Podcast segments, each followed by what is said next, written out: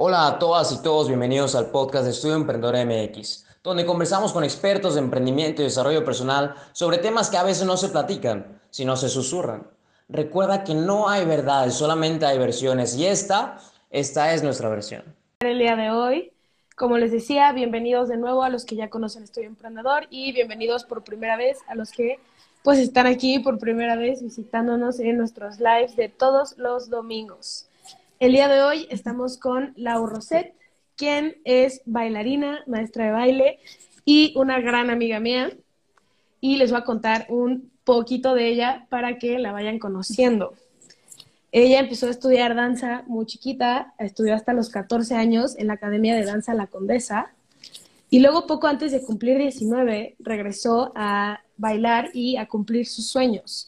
Estuvo tres años en el programa formativo de 78 Dance Center y pronto nos va a contar qué sucedió por ahí, porque hubo ahí unos cuantos problemillas, pero eso se lo voy a dejar a ella, se lo voy a dejar a ella. Y desde principios del 2019 es parte de Martinos Crew, que es un grupo de formación artística, Marinos, que es un grupo de formación artística y dancística. Entonces, Cuéntanos, Lau, un poquito de ti y te dejo que te presentes tú a todos nuestros participantes del día de hoy y escuchas, ya sea que lo estén escuchando en vivo o en el podcast. Va, sí, yo soy Lau Rosete, ya llevo, igual como dijo Naomi, desde chiquita yo empecé a bailar, más que nada como, pues, de que mi mamá me metió a los tres años más o menos y ahí me lo llevé toda la vida hasta los 14, que fue que me salí, básicamente porque quería cambiar de todo, así de volver a empezar, me metía porras y cositas así.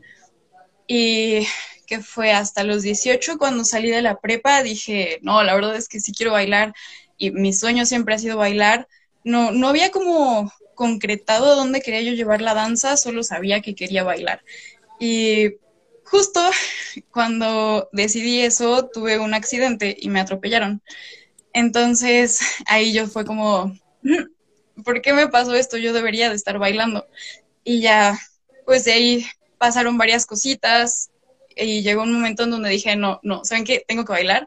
Y ahí fue cuando entré al programa formativo de 7-8 Dance Center, en donde justo estuve los primeros, que fueron seis semestres, y ya después por distintos motivos me tuve que salir, pero justo antes de salirme yo conocí al maestro Alan Marín y me invitó a su grupo que es Marinos Crew y a partir de ese momento pues yo he estado con ellos, también continuando mi formación dancística ahí y tomando clases por otros lados con diferentes maestros y más o menos que fue en 2018 finales fue que ya empecé yo a trabajar en danza y apenas eh, poquitito antes de la cuarentena empecé con docencia y aquí estamos hoy en día. Sí, claro, mira, todos ya vieron en el título de nuestro live del día de hoy que vamos a hablar un poco de todo esto que, que son como dos puntos muy grandes a abarcar, ¿no? El primero es toda esta disciplina y todo este trabajo que se le debe de invertir a, convertir esta pasión en lo que viene siendo el segundo punto, ¿no? En llevarlo a, a una vida profesional, a, a dedicarte a esto, a, allá volverlo parte de, de pues, tu formación profesional, ¿no? Porque no es lo mismo ser, ser estudiante de baile que trabajar como bailarina o que sobre todo ser docente de, de, baile, que ya estamos hablando de, de, temas mucho más profesionales y mucho más, más elevados, ¿no? Sí. Entonces, nos contabas que, que justo en esta toma de decisión de, de, ok, ya descubrí que lo mío sí es el baile, dijiste, voy a regresar, tuviste un, un accidente. Cuéntanos qué, qué, pasó ahí, qué pasó ahí.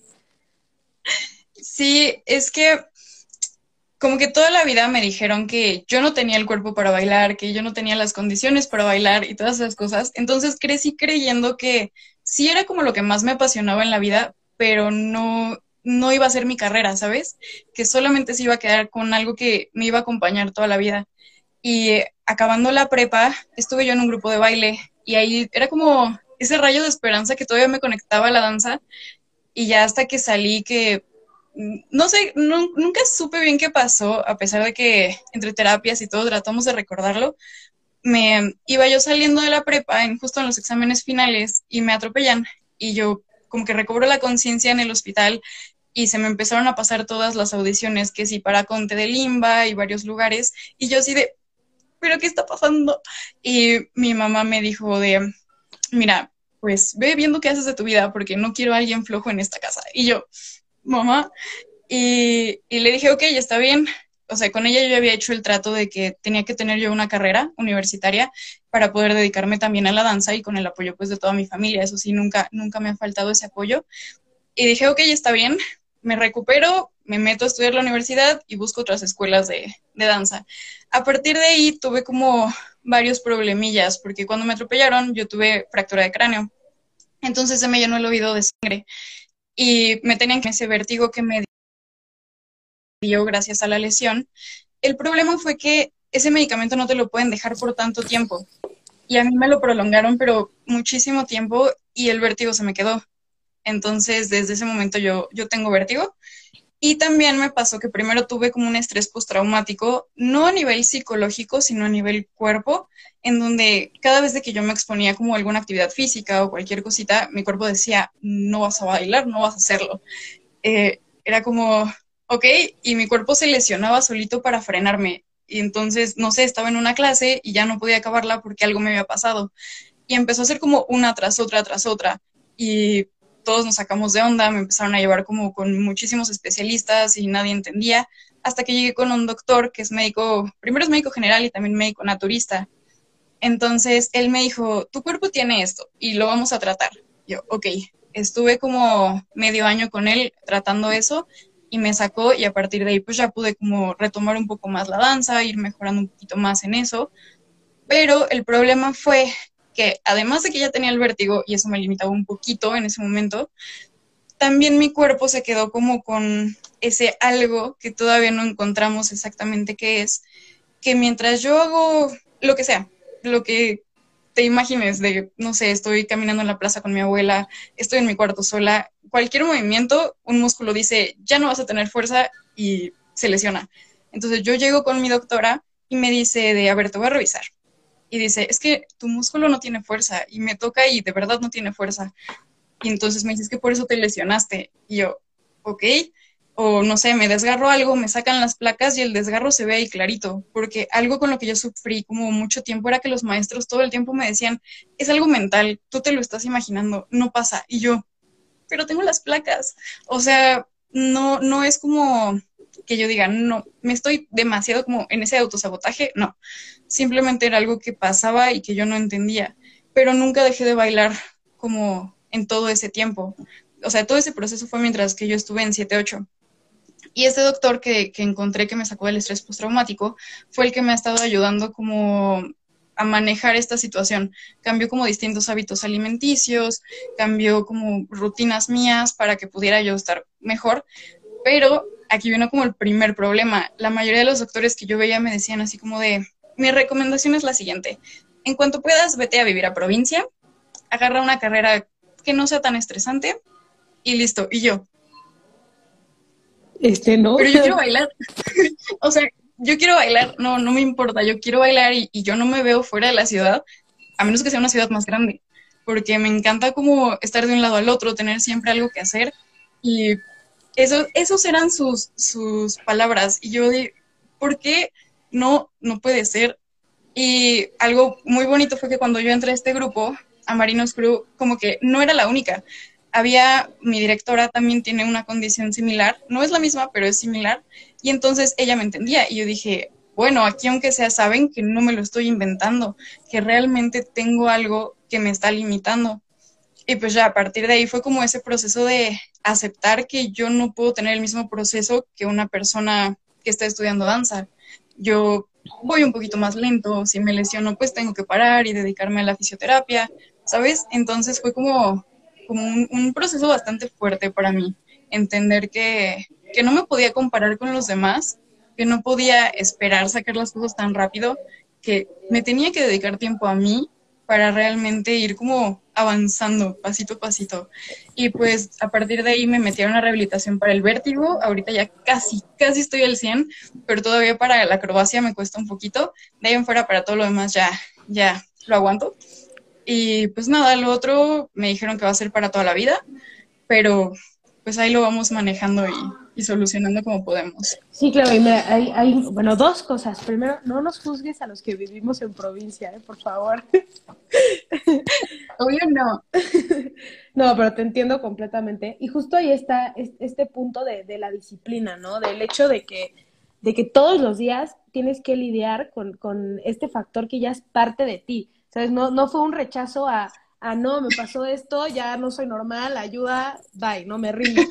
No, es algo que, que tuviste que aceptar y hacer parte de ti y, y convertirlo en algo que, que, de verdad ya es tuyo. O sea, literal es no dejar que, que, que un una enfermedad o algo así se apodere de ti, sino tú apoderarte de, de, de esta enfermedad. Claro.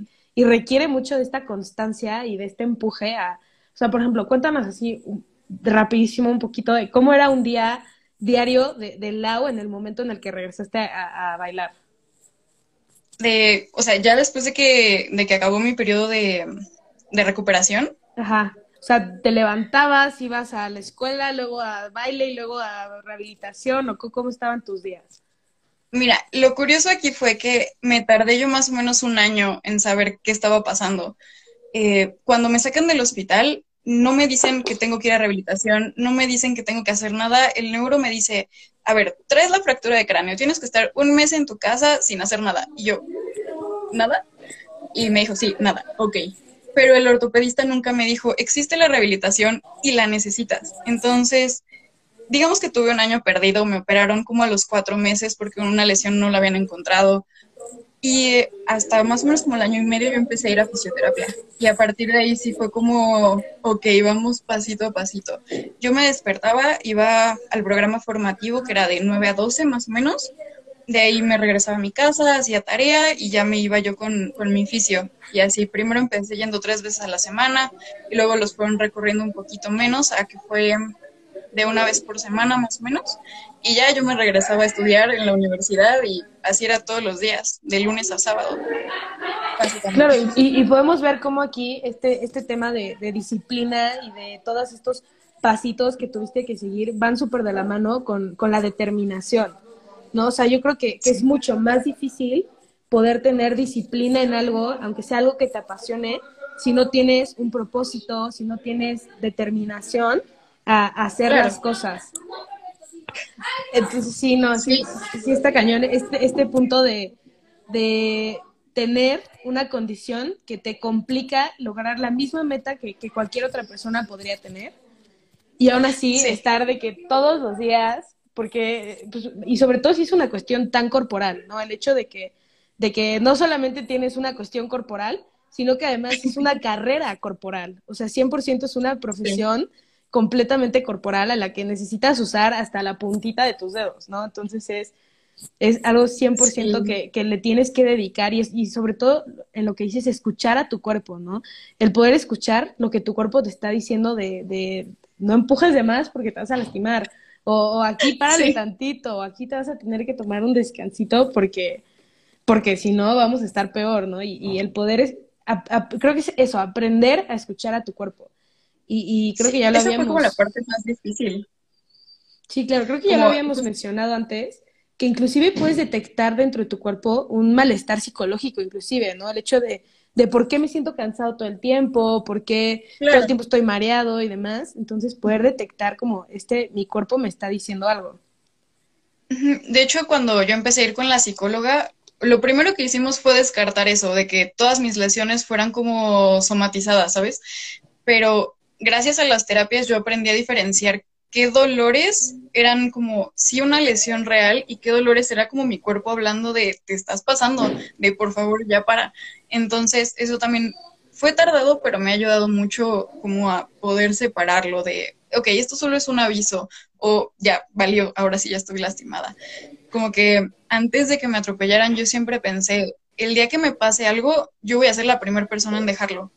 Como me va a ser más fácil. Y el día que yo estaba en el hospital, así, la primera noche, y mi mamá me veía riendo y todos mis amigos fueron a visitarme el primer día, yo me quedé así como de, ok, esta no es la yo que conocí antes. O sea, yo me daba como por vencida de que, ok, no, no, ya no voy a continuar. Y ese día fue cuando dije, no, no, ahora más voy a continuar porque ya lo decidí y justo ese día me atropellan, nada, o sea, era demasiada ironía. Sí, claro.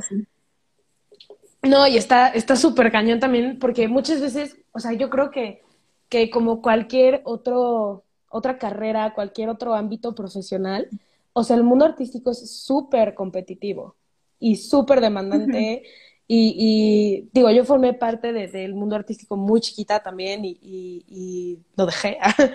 Pero en su momento sí me di cuenta que de verdad, eh, inclusive te genera esta necesidad de, de dar más, ¿no? De, de, o sea, yo creo que, que, en los años que estuve haciendo teatro, que, que, fue como donde yo me enfoqué sobre todo, son, son esos años que, que me daba cuenta de, de, ok, ya sé que ya aprendí a hacer el split, ahora quiero más, y quiero más, y quiero más, y quiero más, y quiero más, y quiero más, y voy a hacer más, porque fulanita de tal ya está haciendo más, y le van a dar el principal a fulanita de tal porque ya está haciendo más. ¿No? Entonces existe este, o sea, claro, es un ambiente precioso y es un ambiente súper divertido y, haces mil amigos para el resto de tu vida, pero también es un ambiente muy, muy competitivo que te exige muchísimo, exacto, y te exige muchísimo. Y, como dices, o sea, el, hecho de, pensar, no es que me voy a perder una audición, o sea, no, no me quiero ni poner en tu lugar porque qué horror, de verdad. no, ¿sabes qué es lo que más me preocupa? Cuando tengo un trabajo, es como de, no te puedes lesionar, no te puedes lesionar, no te puedes, o sea, es como, eh, en realidad yo ya casi, bueno, he aprendido a trabajar con las lesiones y nunca he como cancelado algo por alguna lesión. O sea, no, ya no, no lo hago, pero sí es ese miedo de que aunque yo sé que puedo hacerlo, digo, ¿y si me lesiono? Pero digo, ya pasa en ese momento y lo haces. Es como, ok, estoy lesionada, pero ya me comprometí y lo voy a cumplir. Ya después me recupero. Pero sí, ese era como mi miedo constante cuando iba yo empezando ya ahorita ya así como que digo, ok, tal vez pase, pero ya, aún así lo voy a hacer. A ver, y, cuéntanos, hablando de, de, trabajos, ¿cómo fue que empezaste a, a, trabajar dentro de, este mundo del baile? Oh, mi primer trabajo como ya cuando yo había decidido que quería esto, en serio, hice una audición un viernes, así de que me desperté, vi la publicación en Facebook y yo, es en 20 minutos. Ok, agarré un taxi y me eché a correr y, ya, pero no éramos tantísimas, era para un video musical. Y ya pasé la audición, empezamos los ensayos y, y ya de la noche a la mañana me llega el mensaje como de, ok, esto se extiende y ustedes dos van a ser sus bailarinas. Es una niña que se llama Isabela Figueroa, ella es cantante. Y grabamos primero su video y después nos dijo su mamá así de, se van a quedar ustedes y vamos a hacer un, tour de promoción. Y yo, ok, y pues ya empezamos a trabajar en eso. Yo ahí empecé a faltar un poquito a la escuela como para tratar de poder hacer todo, pero ya después seguí normal. Y como que a partir de ahí fue como ese antes y después, como antes sí llegué a hacer una que otra cosita, pero era como más, como casual. Y ya después eh, de eso fue que entré yo al grupo y una vez que yo entro al grupo, también entro a, una, a la empresa de eventos que tienen los directores. Y a partir de ahí, pues también fui conociendo gente, ellos me fueron dando como diferentes oportunidades de trabajo en shows.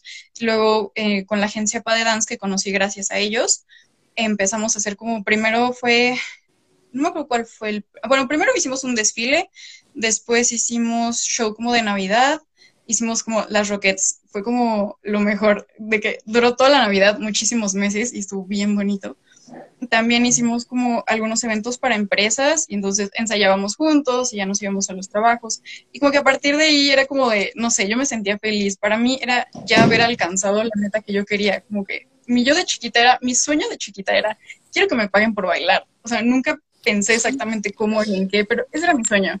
Y yo al empezar a trabajar dije, es que es esto, ¿sabes? O sea, estoy en ese momento. Y a partir de ahí como que empecé a cambiar un poco mi, mi plan porque desde chiquita me ha gustado como ver el potencial de la gente y ayudar a que lo desarrollen. Entonces fue como, ok, tal vez también podemos llevarlo por ahí, como este asunto.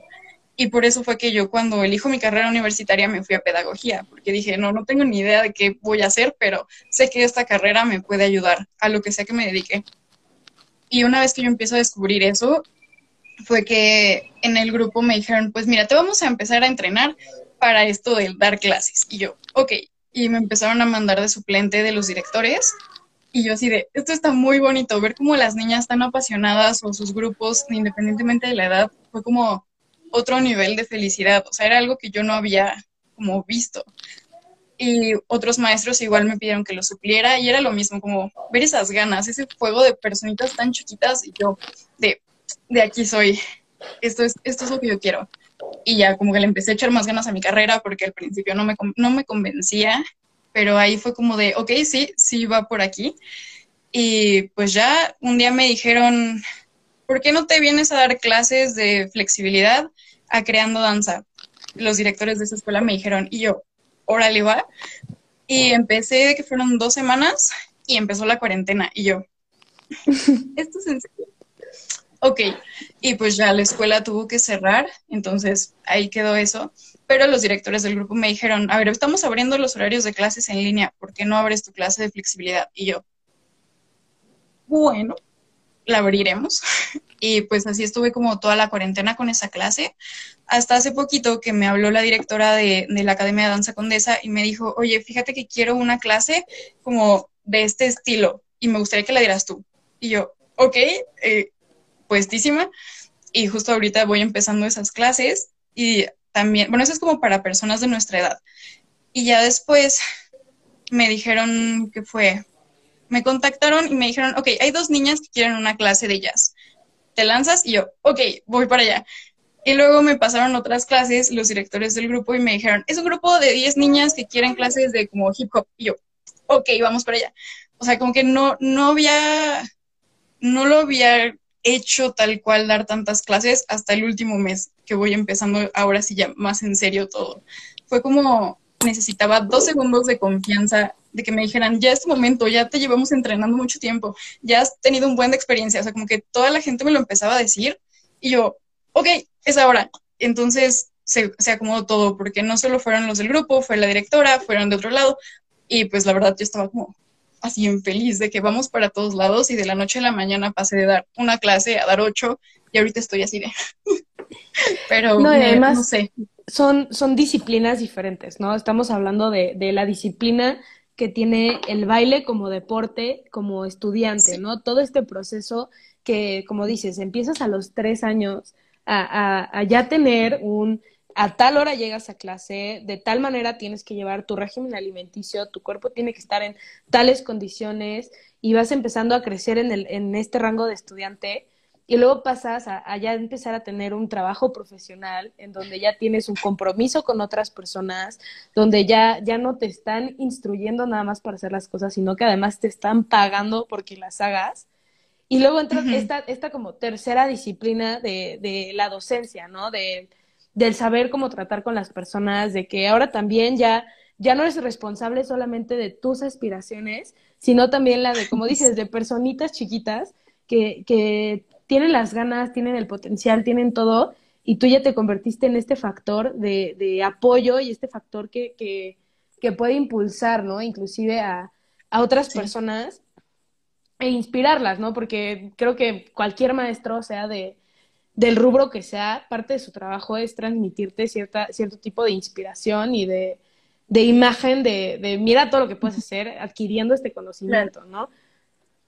Sí, no, está, está, muy cañón. El, el, y como dices, ahora sí que justo en la cuarentena te, te cayó todo este tema de, de estar dando clases. Pero antes, antes de eso, estabas diciendo que, que tienes una carrera aparte en, escolar de pedagogía. ¿Cómo balanceas las tres cosas, no? Esto de, de estudiante de baile, maestro de baile y una carrera como tal.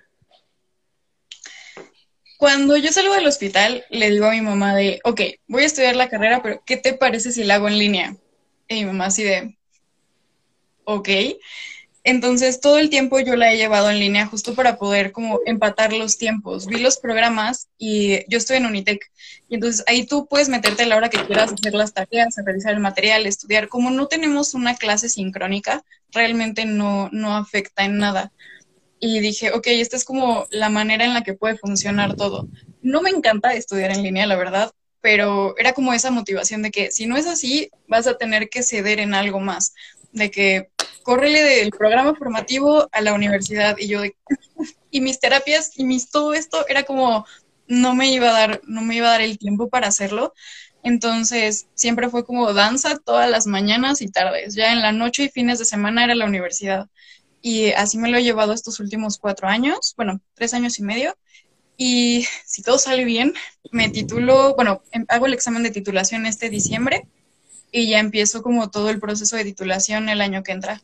O sea, ya estás a nada, a nada de, graduarte también de tu, de tu carrera. Y eso que dices es muy importante. Justo hace unos días estaba hablando con uno de los escritores del blog sobre este punto de, de ceder a ciertas cosas y en dónde vas a enfocar tu energía y en dónde vas a enfocar tu tiempo, que, que es súper valioso, ¿no? El, todo el tiempo que tenemos es creo que lo más caro que podemos tener en esta vida. Entonces, ¿en qué vas a, en qué vas a enfocarlo, no? Entonces, tal vez, o sea, hablábamos de que tal vez ahorita a nuestros 22 años vas a tener que sacrificar el no dormir tres noches seguidas para poder entregar una tarea de la escuela, pero porque estás consciente de que dentro de 10 años vas a poder dormir tres días seguidos si es lo que deseas, ¿no? Si ese es tu, tu meta, si ese es tu, propósito.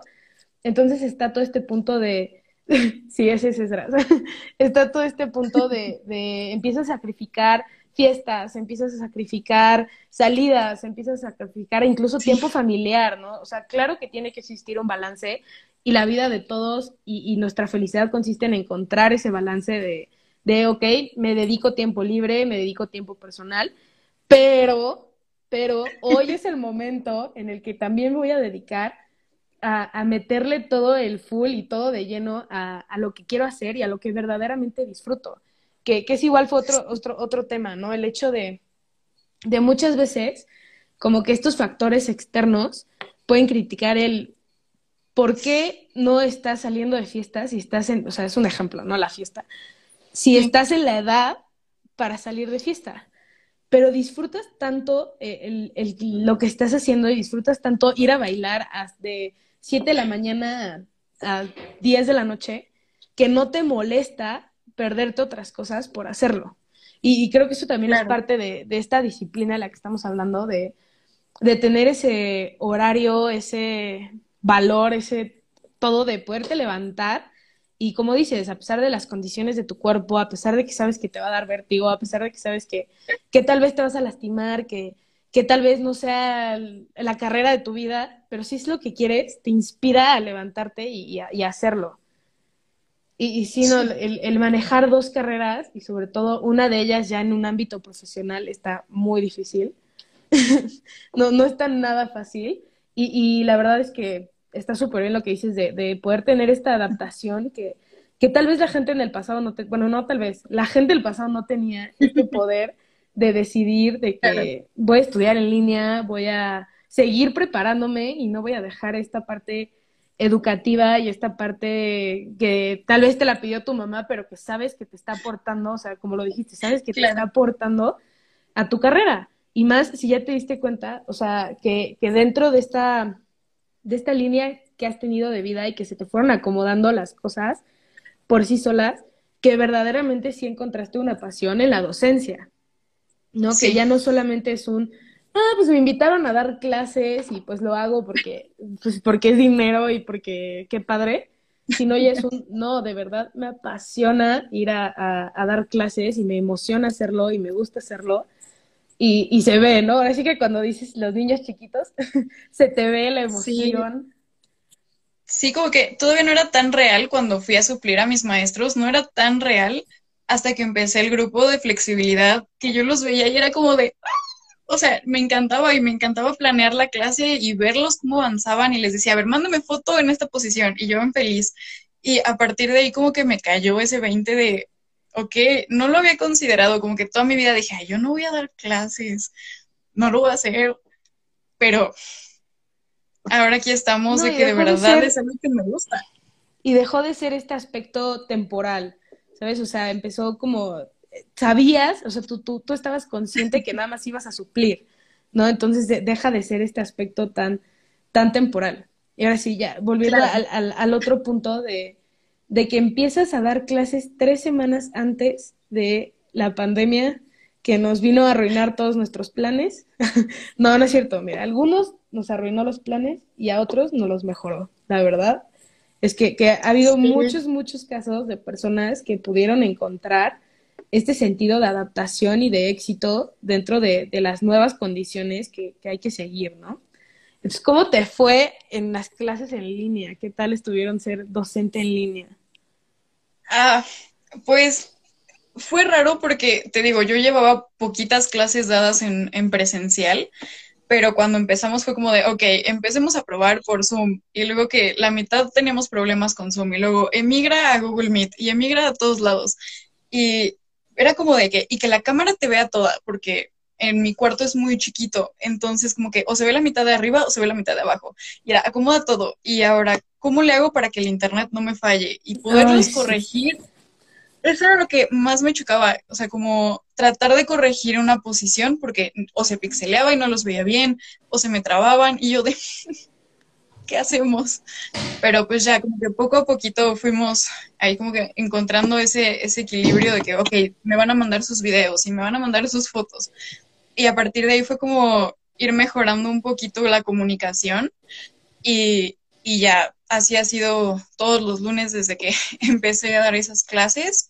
Entonces sí, sí fue raro porque entre que sí esta es mi izquierda y esta es mi derecha y no sé. Claro, sí. Fueron un buen, uh -huh, fueron un buen de cambios y creo que también me enfrenté a eso, que en realidad yo no llevaba tanto tiempo dando clases antes. Como que hay maestros que ya como que pues con toda su experiencia sabían cómo explicar las cosas, cómo decir bien todo y yo estaba así como de, ok. Y entonces siempre le mandaba mensaje a una amiga que entró desde el principio a mis clases y le decía, a ver, ¿cómo me viste? ¿Sí se vio todo? ¿Se escuchó bien? ¿sabes? Para que también yo pudiera como ir encontrando la manera que nos funcionara a todos.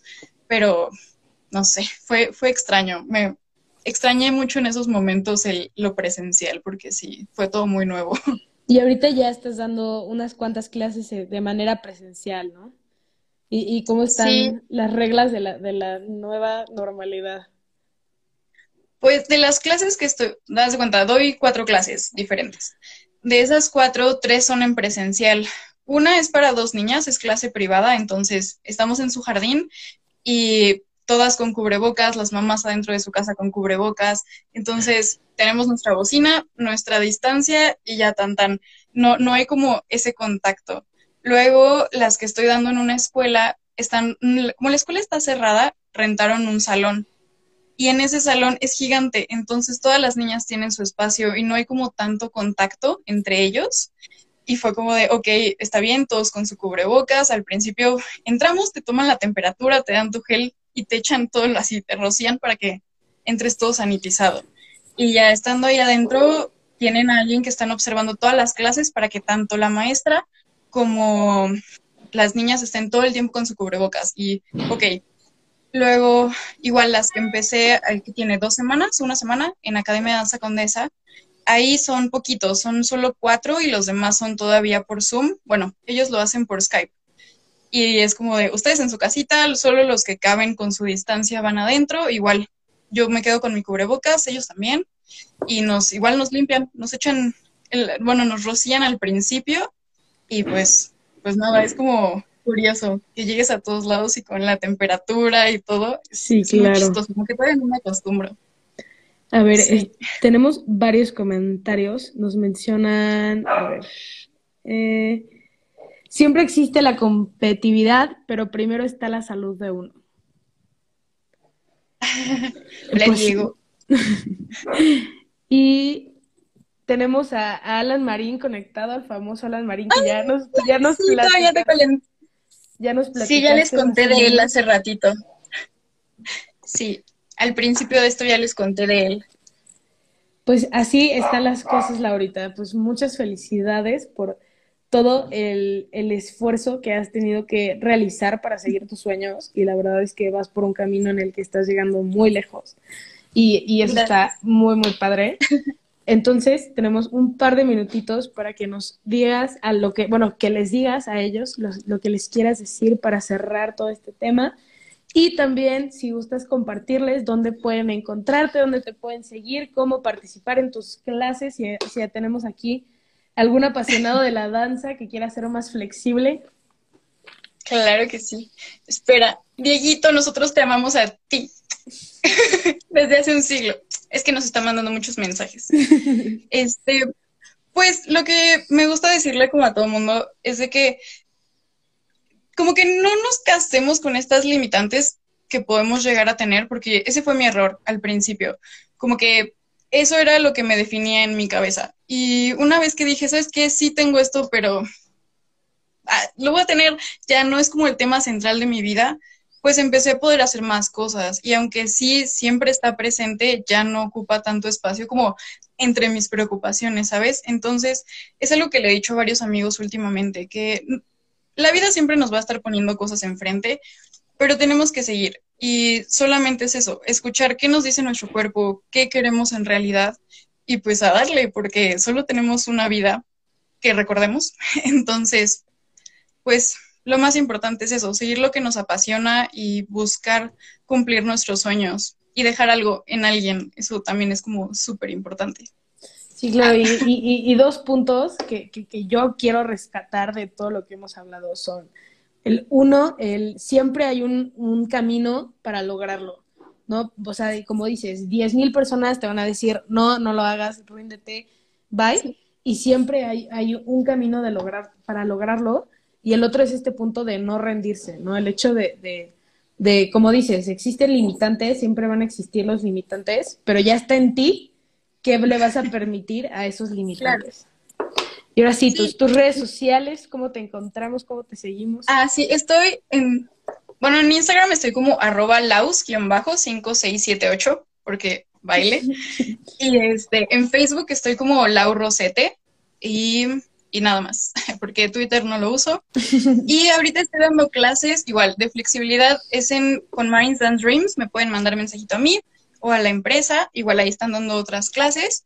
Y también estoy en Academia de Danza Condesa todos los martes y jueves de 7 a 7.45, porque en esos 15 minutos sanitizan todo el salón y toda la onda para que justo cumplamos estas normas de la nueva normalidad. Y sí. Pues ya escucharon, chicos, si alguien, si tenemos aquí en el público conocedor algún apasionado de la danza, ya saben por dónde buscarla y de verdad eres una gran, gran inspiración. Espero que, nuestra conversación el día de hoy, ahora sí que no sabemos cuánto afecta nuestras palabras a los demás, entonces espero que cualquier persona que esté escuchando, ya sea como les decía en el vivo o en el podcast, se haya quedado con, con este algo, con una gotita de esperanza en, en, en su cabeza de, pues ya vieron chicos que sí se puede, que no hay limitantes en esta vida y pues muchísimas, muchísimas gracias, Lau, por estar con nosotros el día de hoy. Te quiero mucho y espero nos veamos gracias pronto. Yo también te quiero. Ay, sí, hace mucho no te veía. Confirmo. Vale, pues, pues muchísimas, muchísimas gracias, Lau, y estamos en contacto. Y gracias a todos los que, que comentaron el día de hoy. Nos vemos el próximo domingo en Estudio Emprendedor. Gracias, Isa. Gracias, Yoko. Ah, es que están escribiendo. Te quiero mucho. Dejamos que se despidan todos. sí. Gracias, John. Igual que se conectó desde el principio. Bye, Dieguito. También te queremos las dos. Adiós, Dieguito. Pues ahora sí, nos, nos vamos. Claro que sí. gracias. Muchas gracias por acompañarnos en este podcast. Espero que te hayamos resuelto alguna duda o te hayamos creado alguna. Te invitamos a que nos sigas como todos los domingos a las 6 pm en Estudio Emprendedor MX en Instagram, porque seguramente habrás tenido alguna duda que no pudiste haber preguntado. Haznos llegar tus dudas en el siguiente live. Te invitamos. Nosotros somos Estudio Emprendedor MX.